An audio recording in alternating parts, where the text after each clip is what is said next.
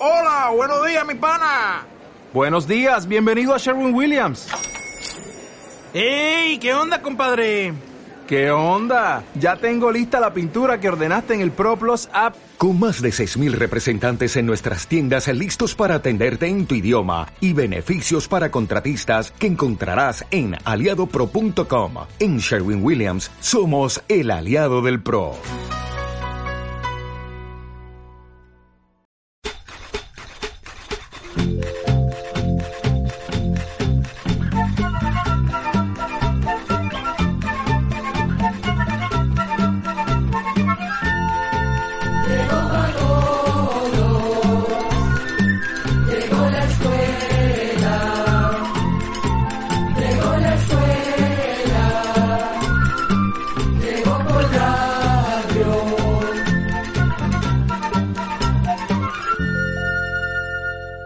¿Qué tal? ¿Cómo están? Nosotros en el Instituto Centroamericano de Extensión de la Cultura, el ICQ, estamos muy contentos al presentarles una nueva edición de...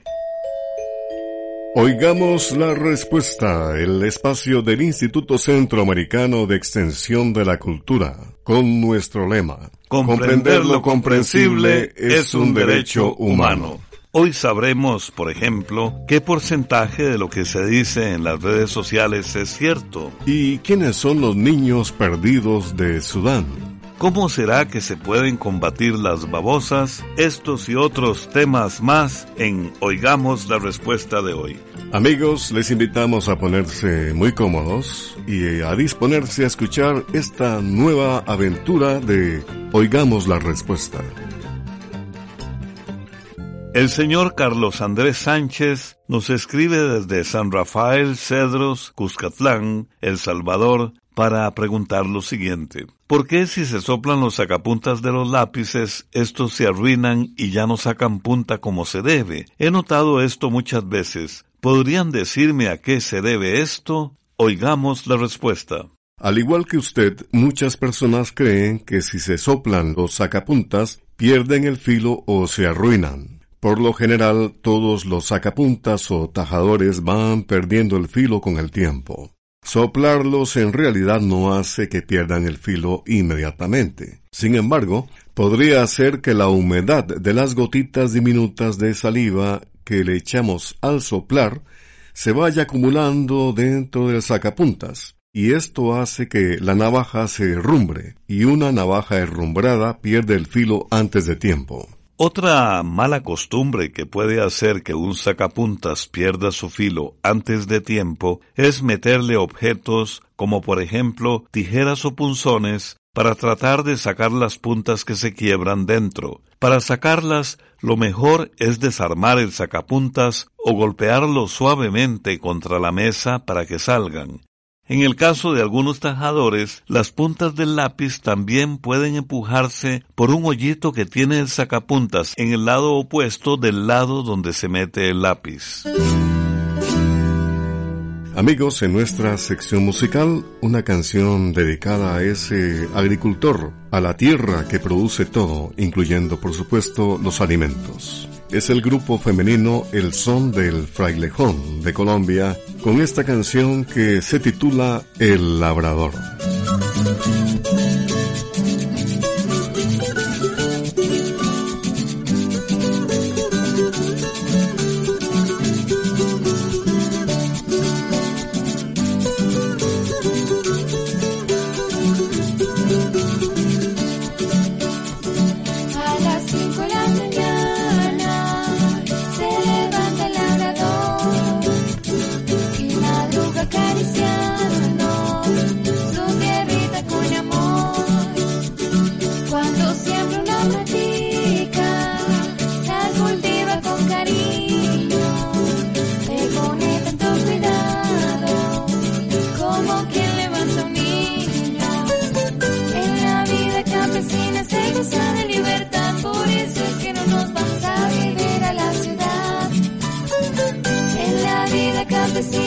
Seven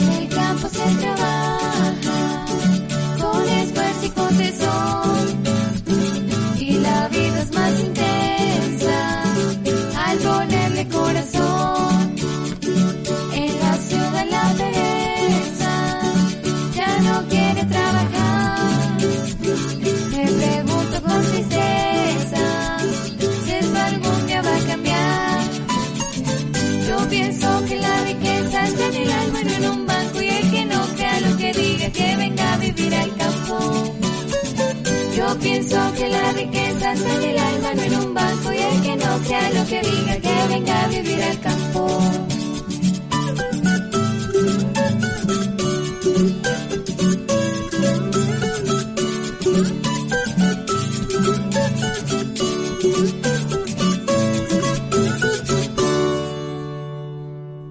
Desea hacernos llegar su pregunta a través de una llamada telefónica, nuestros teléfonos son código de área 506, número 2225-5338 o 2225-5438. También puede contactarnos a través de un mensaje de WhatsApp al teléfono código de área 506, número 8485-5453. El señor José Celaya Varela, quien nos escucha en Chinandega, Nicaragua, nos dice, Hola, quisiera saber si todo lo que dicen las redes sociales es cierto o cuál puede ser el porcentaje. Soy un oyente que tengo más de 20 años de escucharlos aquí en Chinandega, Nicaragua. Oigamos la respuesta.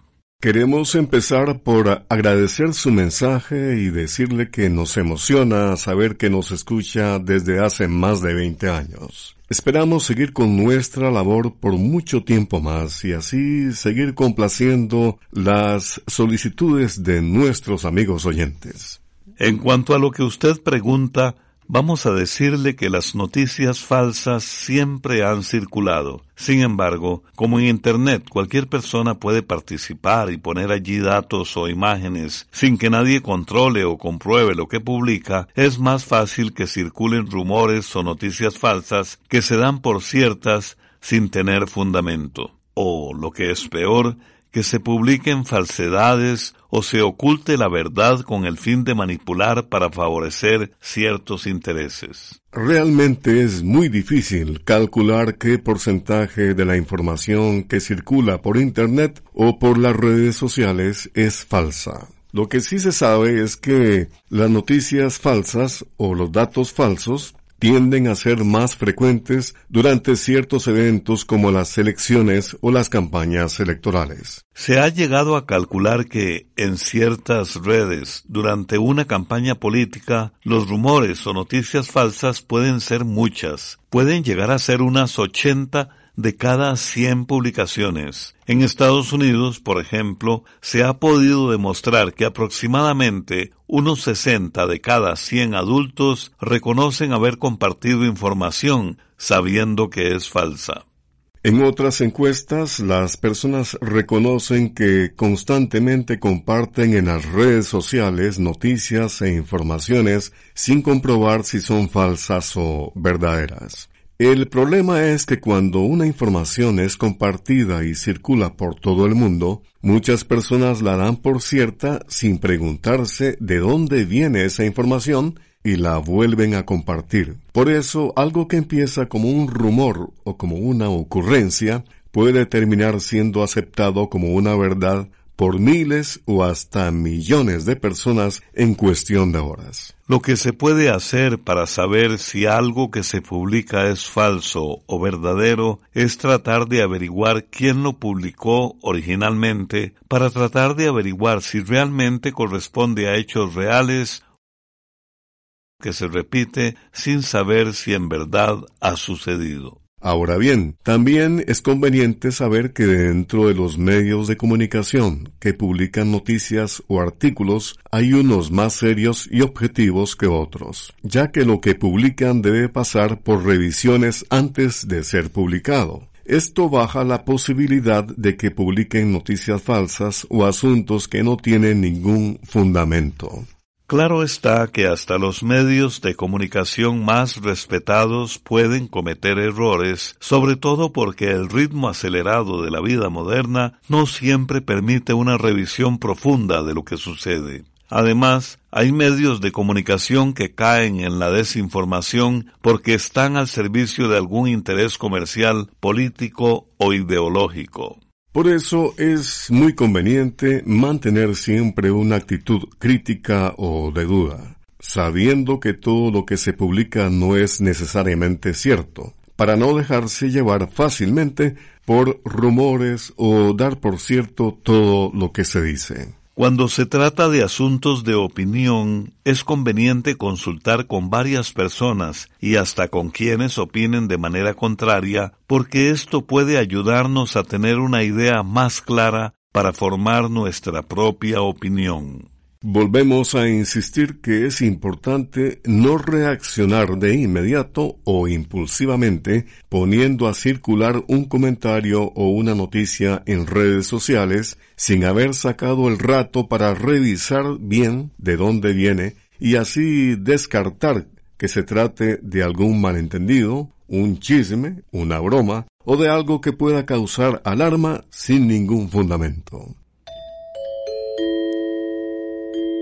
Con la cortesía de esta radioemisora compartimos con todos ustedes, oigamos la respuesta. El señor Romel Araya Martínez nos llamó por teléfono desde San José, Costa Rica, para preguntar lo siguiente. ¿Quiénes son los niños perdidos de Sudán? ¿Por qué su historia es de dolor, hambre y supervivencia? Oigamos la respuesta. Sudán es un país situado al noreste del continente de África.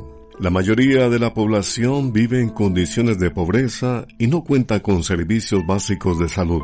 Además, las condiciones de clima no favorecen la agricultura y constantemente hay sequías o inundaciones que ocasionan escasez de alimentos. Como si esto fuera poco, Sudán ha pasado por varias guerras internas en los últimos 70 años. Una de ellas, conocida como la Segunda Guerra Civil Sudanesa, empezó en 1983 y se prolongó por más de 22 años. El resultado de esta guerra fue la independencia de Sudán del Sur seis años después de que la guerra terminara.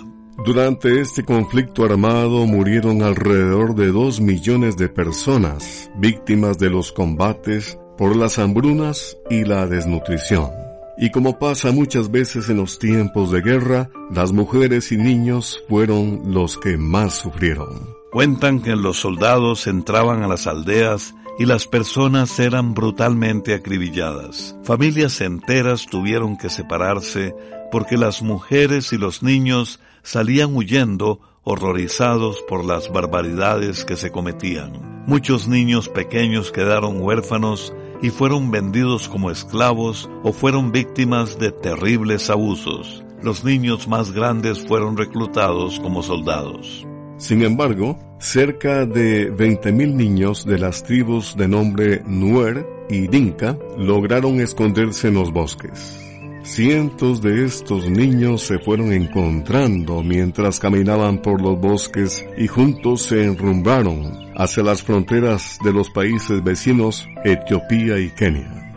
Algunos duraron años en llegar a los campos de refugiados donde fueron recibidos por trabajadores de organismos internacionales. A estos niños que sobrevivieron en los bosques, los trabajadores les llamaron los niños perdidos de Sudán. Cuando los encontraron, sufrían de desnutrición aguda, deshidratación y padecían de enfermedades como malaria o neumonía. Gracias a las organizaciones internacionales, muchos de estos niños recibieron ayuda para que pudieran empezar una nueva vida en otros países africanos y en Estados Unidos. Otros pudieron reunirse con sus familiares en los campos de refugiados y hemos leído que incluso algunos de ellos hoy en día han llegado a ocupar puestos importantes en el gobierno de Sudán. Vamos a la música, música centroamericana. De Guatemala, Magda Angélica interpreta una canción con un lindo título, Flores de Sol. Sol que nace en mí, que te habla, sol que nace en mí, que te llama. Flores de Sol, Magda Angélica. Para que su aroma en secreto te atraiga hacia mí Sol que nace en mí, que te habla, corazón que vive en mí, que te llama y te pide venir.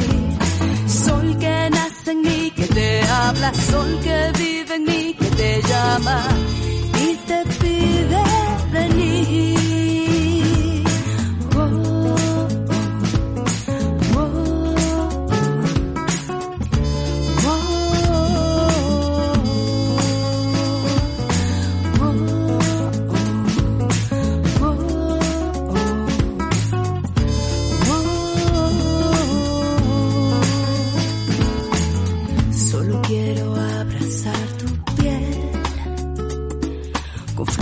Que iluminan tu destino,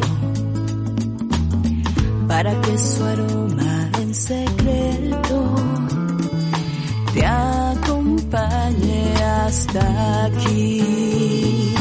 Sol que nace en mí, que te habla, sol que vive en mí, que te llama y te pide venir. Sol que nace en mí, que te habla, sol que vive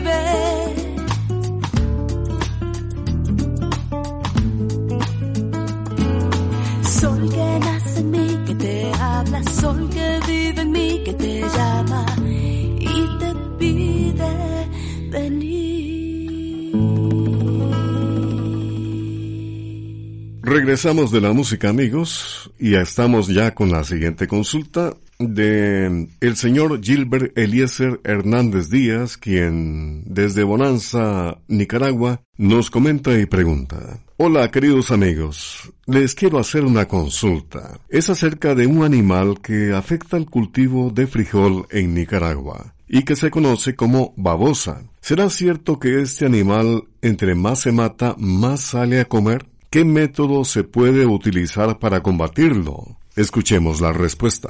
Las babosas necesitan vivir en lugares con bastante humedad, pues su cuerpo está formado principalmente por agua. También buscan sitios donde haya monte que las proteja del sol y alguna planta que les sirva de alimento. Tal vez la razón por la que se cree que entre más se matan las babosas, más salen a comer, se debe a que cuando encuentran un lugar con estas condiciones que dijimos, en poco tiempo se convierten en una verdadera plaga.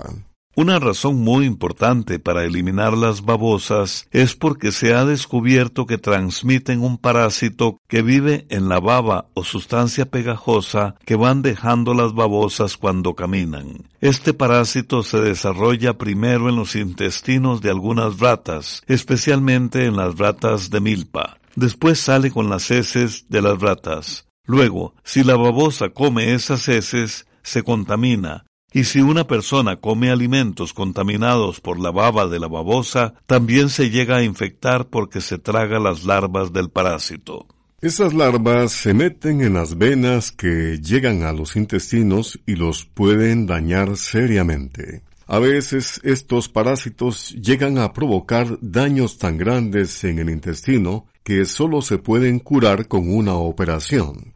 De ahí la importancia de combatir las babosas. Si usted tiene una huerta, debe procurar que el agua no se quede estancada y debe mantenerla libre de malezas. Si solo hay unas cuantas babosas, puede matarlas echándoles sal o cal, pero si lo que tiene es una plaga, podría usar algún producto especial para combatir las babosas. Algunos de los más comunes son el babotox, el babocide, el caracolex, el caracolicide y el matababosas. Estos productos se consiguen en los almacenes donde venden productos para la agricultura.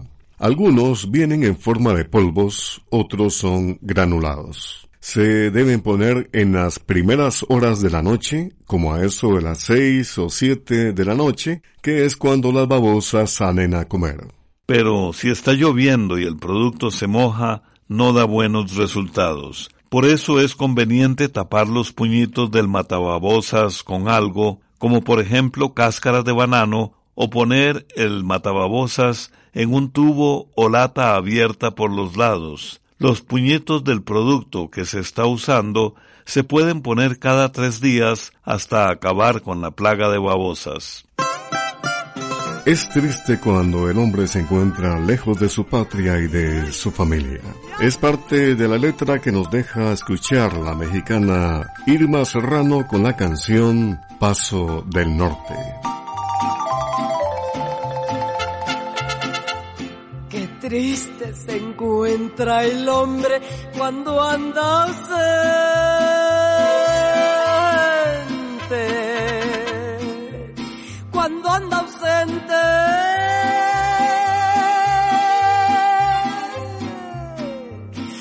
Lejos de su patria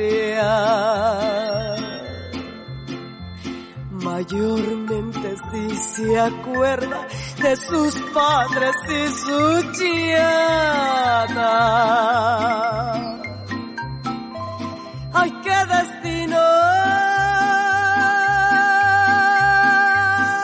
Para sentarse a llorar. Paso del norte. Qué lejos te vas quedando. Paso del norte. Qué lejos te vas quedando. Tus divisiones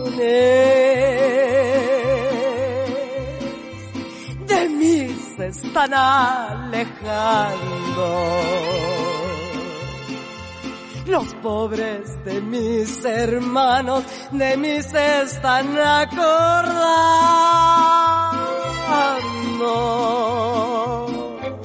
¡Ay, qué destino!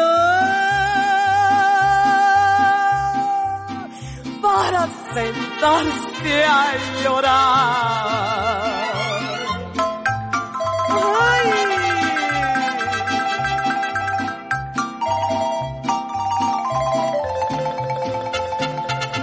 Paso del norte.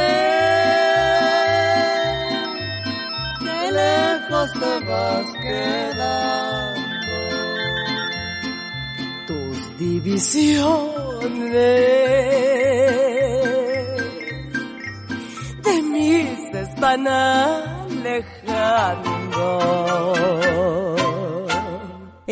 Envíenos sus preguntas al apartado 2948-1000 San José, Costa Rica.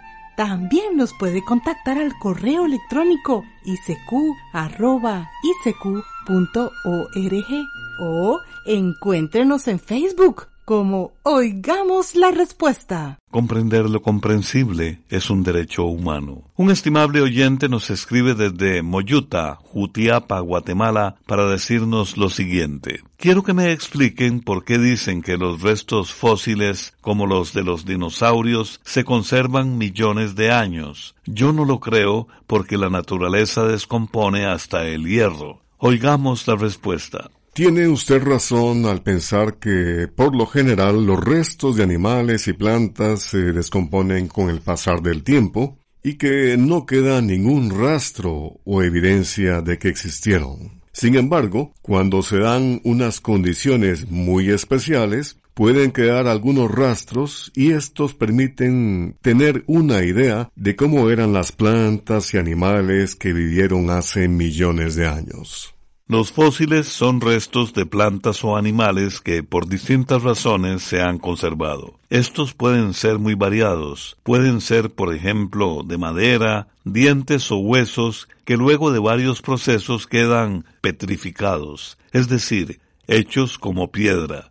A veces aparecen conchas que quedan como grabadas en piedra o huellas de animales que se grabaron en el barro y que después se endurecieron y pudieron soportar el paso del tiempo. El estudio de estos fósiles es lo que permite a los científicos tener una idea de cómo era el ambiente, los animales y las plantas que vivieron en la Tierra hace millones de años. Quizás los fósiles más impresionantes que se han encontrado sean los de dinosaurios. Se han encontrado huellas y hasta esqueletos enteros. En algunas regiones de la Tierra, como en Sudamérica, Estados Unidos o algunas zonas de Asia, se han encontrado esqueletos petrificados de estos enormes animales que dejaron de existir hace unos 65 millones de años. Basándose en la forma de los huesos o del esqueleto, es que los científicos pueden llegar a imaginar cuál era la apariencia que tenían estos animales. Amigos, al despedirnos queremos invitarles a nuestra próxima edición con temas como estos. Les contaremos si será cierto que los murciélagos se dirigen por el sonido. También les damos algunas recomendaciones para que al planchar ropa no le duela la espalda y conozca además cuál es la importancia del Amazonas. Así que les esperamos y agradecemos mucho su sintonía. Queridos amigos y amigas, debido a la emergencia que se está viviendo a nivel mundial por causa del coronavirus, queremos darles la siguiente información. Como ustedes saben, nuestras oficinas se encuentran en Costa Rica. Para todas aquellas personas que nos escriben desde afuera de Costa Rica y lo hacen por el correo tradicional, queremos indicarles que en este momento las fronteras se encuentran cerradas por lo tanto, sus respuestas no las podemos enviar por carta. Les agradeceríamos que nos indiquen otro medio por el cual podamos hacerle llegar su correspondencia. Esto puede ser a través de nuestra página web, a través de nuestro Facebook, a través de nuestro correo electrónico, que es icq.org, o a través de nuestra línea de WhatsApp código de área 506 8485 5453. Repito, código de área 506 8485 5453. Síganos haciendo sus preguntas, que con el cariño de siempre, nosotros seguimos trabajando para todos ustedes. En el caso de que nos escriban desde Costa Rica, pueden seguir haciéndolo a través del correo tradicional que en este caso no hay ningún problema.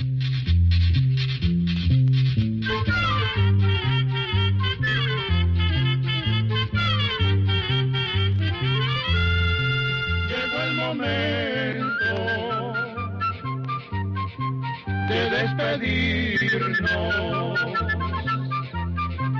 Se va a la escuela, se va cantando